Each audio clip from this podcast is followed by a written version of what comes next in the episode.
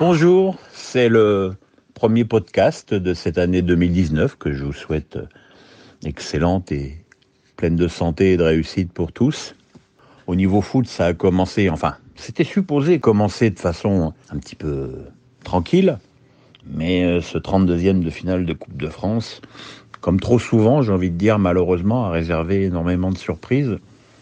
Pourquoi je dis trop souvent? Parce que bon, même si évidemment la Coupe de France c'est fait pour ça, pour les petits poussets, les belles histoires, euh, le petit qui mange le gros, ta ta ta ta ta ta, tout ça n'est quand même pas une euh, une preuve de d'excellente santé de notre élite quand on voit combien d'équipes de Ligue 1 ont souffert ou se sont fait sortir par des équipes de division parfois euh, très très inférieures.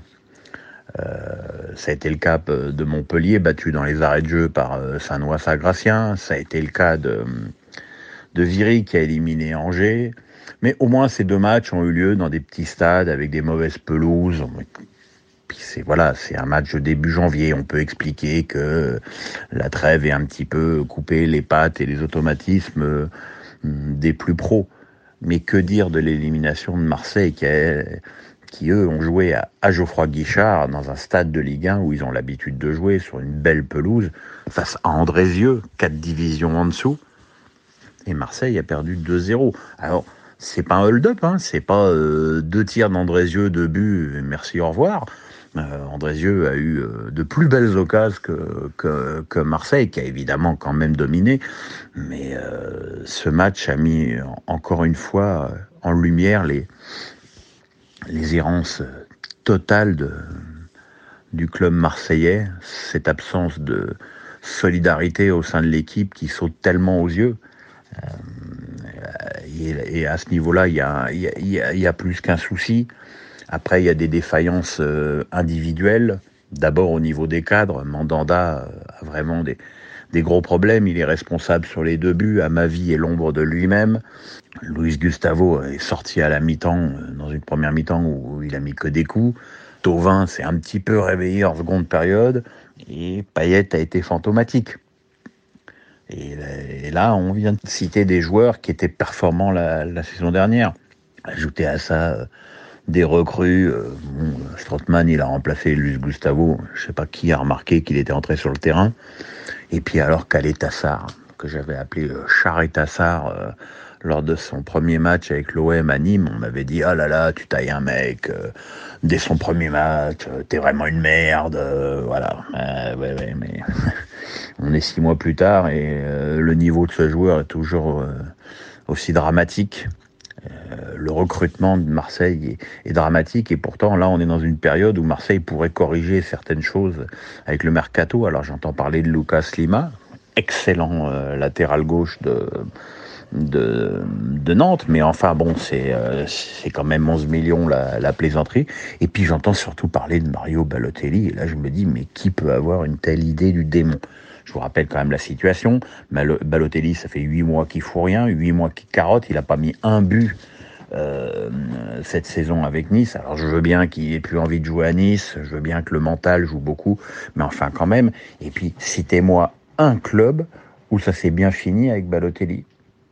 De toute façon, on sait que si Balotelli signe à Marseille, il va pas être opérationnel tout de suite. Or, Marseille a besoin de joueurs qui seront opérationnels tout de suite. Il y a quand même d'autres idées à avoir au poste d'attaquant. Je pense au mec de Barcelone, El Dadi, qui de toute façon jouera jamais puisqu'il y a une attaque euh, exceptionnelle là-bas. Je pense à Gamiro, même si je sais qu'il n'a pas très envie d'aller à Marseille, mais enfin, qui joue pas du tout à à, Valence. Dans le même club de Valence, il y a Micha Batshuayi qui a, fait ses débuts à l'OM et qui reviendrait peut-être euh, volontiers, qui joue aussi très peu avec Valence, mais pas Balotelli.